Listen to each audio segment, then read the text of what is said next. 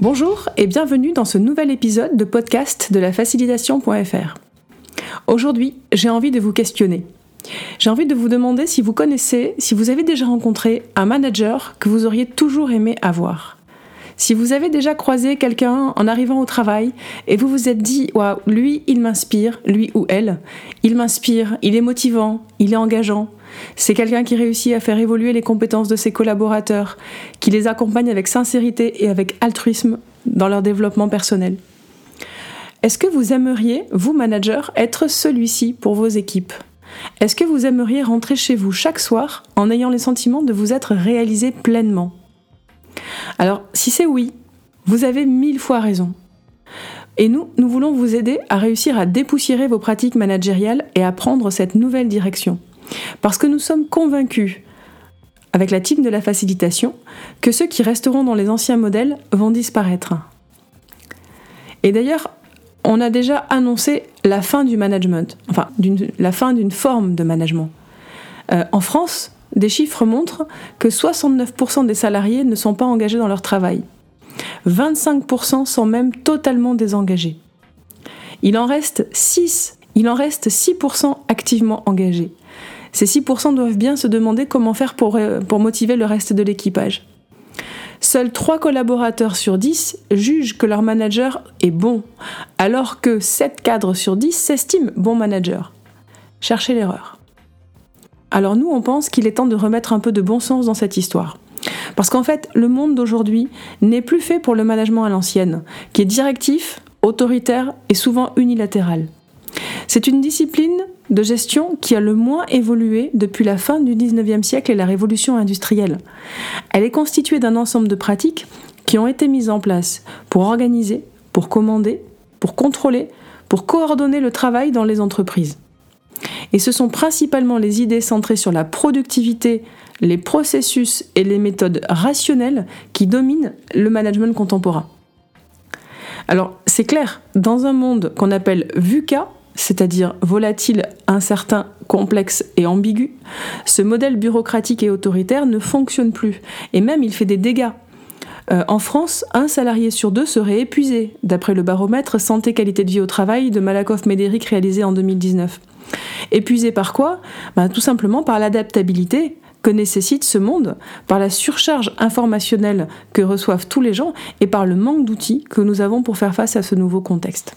Il est donc aujourd'hui plus que nécessaire d'adopter une démarche qui favorise l'adaptabilité, qui favorise la résilience, le prototypage, hein, le test, l'essai, l'erreur, et surtout qui favorise l'abandon du modèle binaire dirigeant-dirigé.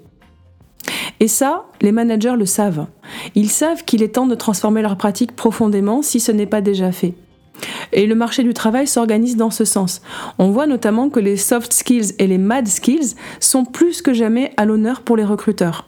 Les compétences douces et les compétences folles, ce qui nous caractérise, ce qui fait de nous des êtres à part et particuliers. Demain, il est à parier que les organisations les plus performantes seront celles qui auront su transformer leur management en profondeur. Et les organisations d'aujourd'hui doivent faire face à de nouveaux enjeux inédits qui viennent bouleverser des certitudes acquises par plus de 50 ans de relative tranquillité. Et les retours d'expérience le montrent.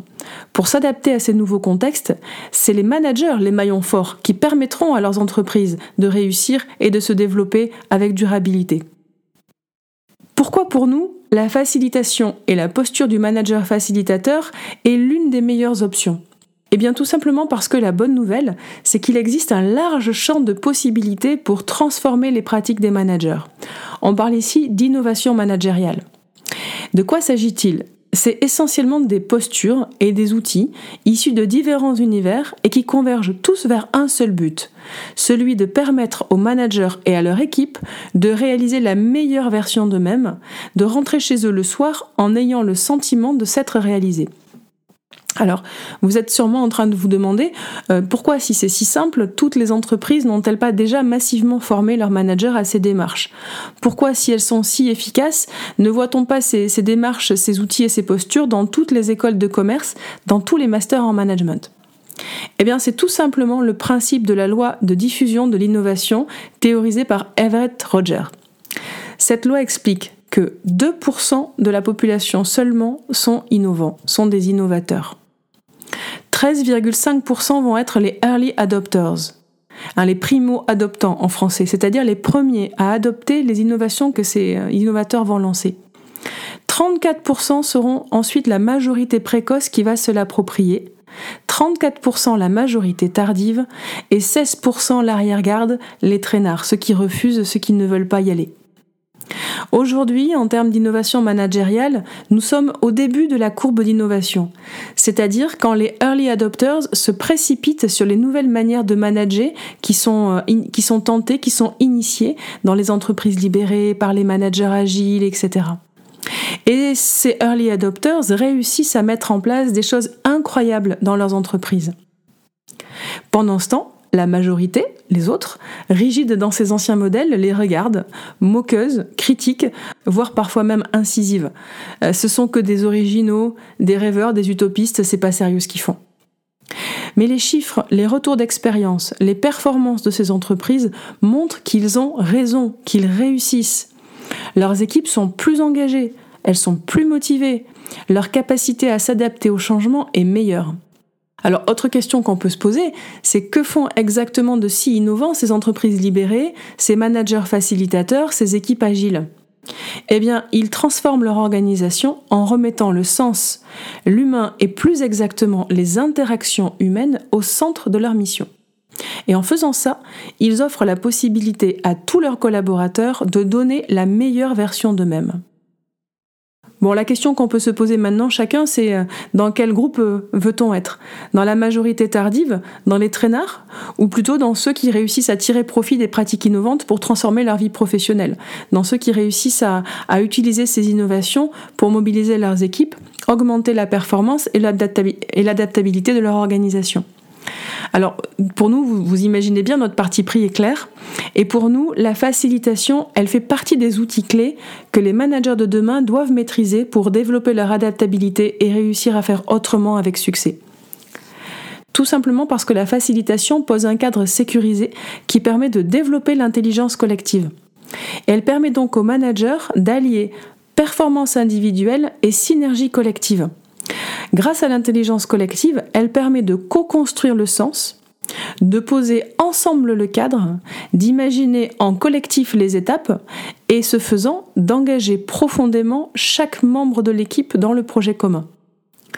Pour nous, la facilitation fait partie des indispensables pour les organisations de demain et elle contribuera à créer un monde dans lequel les managers se réalisent eux-mêmes tout en donnant la possibilité à chacun des membres de leur équipe de devenir la meilleure version de lui-même.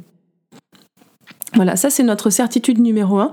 Et, c'est pour ça que nous, travaillons activement à créer une communauté de managers facilitateurs, de gens qui testent dans leurs organisations des pratiques innovantes pour partager les pratiques, pour partager les idées, pour faire des retours d'expérience et pour essayer justement de faire partie de ces early adopters, de ces primo-adoptants et de réussir à transformer nos organisations durablement.